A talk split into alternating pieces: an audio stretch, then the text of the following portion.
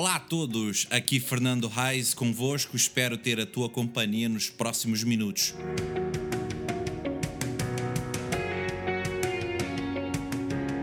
Para este podcast, ou tentativa de podcast. Não, a sério, a sério, a sério, a sério. Hoje, 30 de janeiro, o assunto é futebol. Mais ou menos. Até já.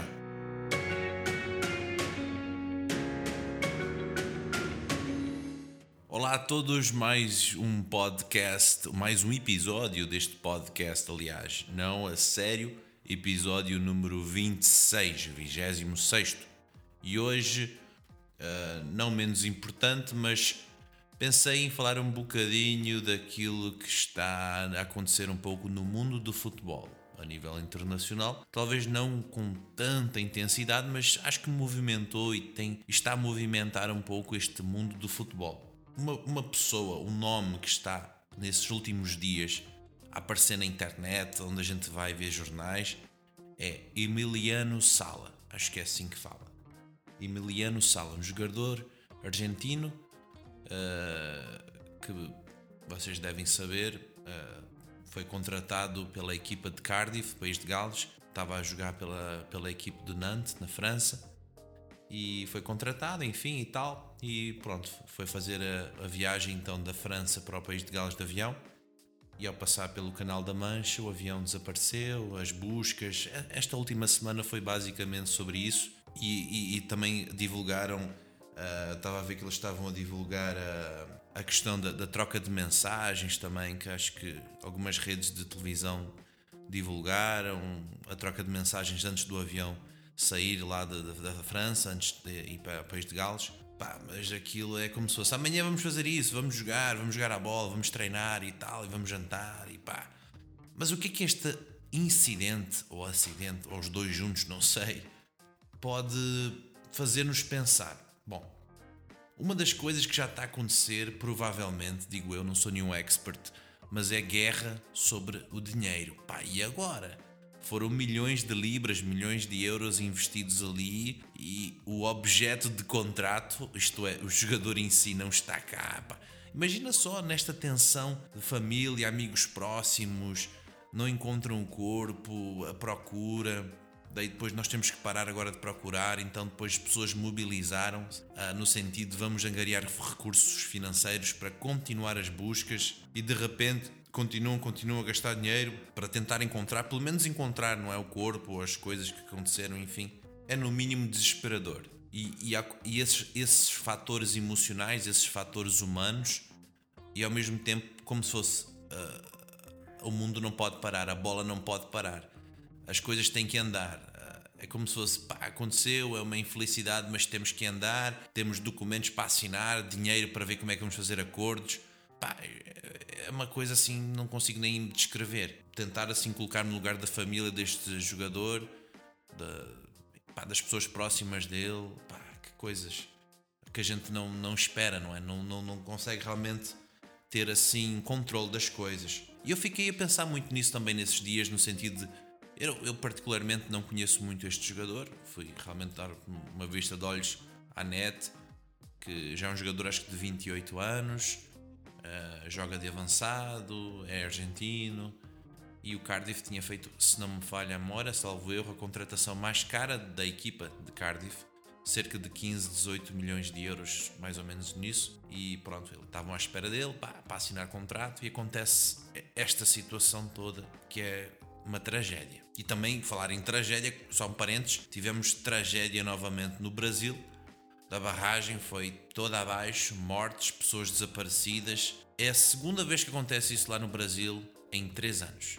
É inacreditável. É inacreditável. A situação da Venezuela também vai de mal a pior. É, é, é lamentável e ao mesmo tempo eh, não tenho outras, não consigo descrever outras coisas para pôr isto na mesa, assim no sentido de emoções, mas que tem acontecido, a gente, ah, agora vou ficar, amanhã vou fazer isto, amanhã vou fazer aquilo, deixa comigo, eu faço, amanhã a gente se vê, a gente se vê para a semana. O que que eu estou a querer dizer com tudo isto? Ah, talvez não, não, não pode, pode ser que não penses assim, mas por isso que eu gostaria de desafiar-te numa reflexão a respeito disto, especialmente disto que aconteceu com este jogador de futebol. É como se fosse, ah, vou apanhar o avião agora, olha, à noite a gente janta, amanhã vou treinar com o pessoal novo da nova equipa, ok, ok, então boa viagem até já, blá blá. Mas de repente não aconteceu nada disso. A gente pode fazer os planos. Faço isto, vou isto, vou tal lugar, vou comprar para o ano, para a semana, ou, ou, amanhã, ou no final de semana, vou fazer isto, vou viajar, vou... mas se Deus não permitir, não acontece. Eu sei que podes de repente falar, não, não, não é nada disso, estás doido, pá, não. Mas há uma passagem muito interessante na Bíblia, só uma passagem interessante, que está no livro de Tiago, capítulo 4, que diz o versículo, o início do versículo que eu acho interessante.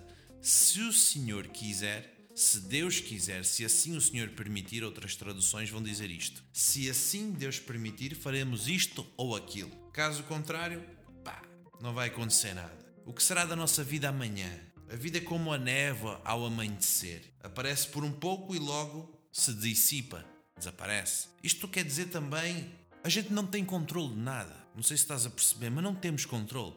E especialmente as pessoas que desconhecem Deus, desconhecem a Bíblia, desconhecem essas coisas todas, nada, assim no sentido, eu estou a viver a minha vida, pá, eu sou bom nisto, eu vou fazer, eu vou comprar, eu vou ir. Percebem a ideia? Então, de repente, pá, acontece uma tragédia, como se fosse, independentemente do dinheiro que as pessoas podem ter, os, as pessoas mais ricas do mundo, e aqui não é só jogador de futebol, estou a falar de todas as pessoas que têm muito, muito, muito dinheiro, mas não têm controle da vida não conseguem saber o que, é que vai acontecer amanhã. E com base nisto que eu queria que pensasse um bocado nesta tragédia que aconteceu com este jogador Emiliano Sala. As coisas que têm acontecido, uh, que a gente planeia, faz as coisas, mas se Deus permitir, estarei lá.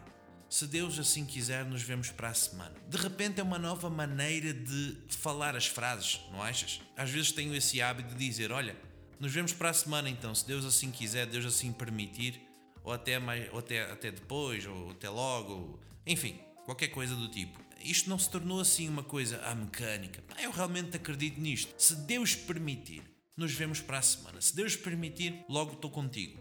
Se Deus permitir, percebes a ideia? Não é apenas uma coisa que sai de qualquer maneira, mas eu realmente acredito nisso. De Deus ter o controle das coisas e não o ser humano, não eu. Posso ter o dinheiro que for deste mundo, euros, dólares, libras, não importa, mas não tenho o controle de nada dessas coisas que estamos a ver, da vida, doenças, nada, o que, é que vai se passar amanhã, daqui a bocadinho, não tenho controle. Pá. Só Deus tem isso. Então eu queria que pensasses, refletisse um bocado nisto, se Deus quiser, ok? Uh, pensa nisso então, reflete um bocadinho e novamente deixamos aqui o espaço para vocês uh, partilharem, uh, comentarem, fazerem observações fiquem à vontade.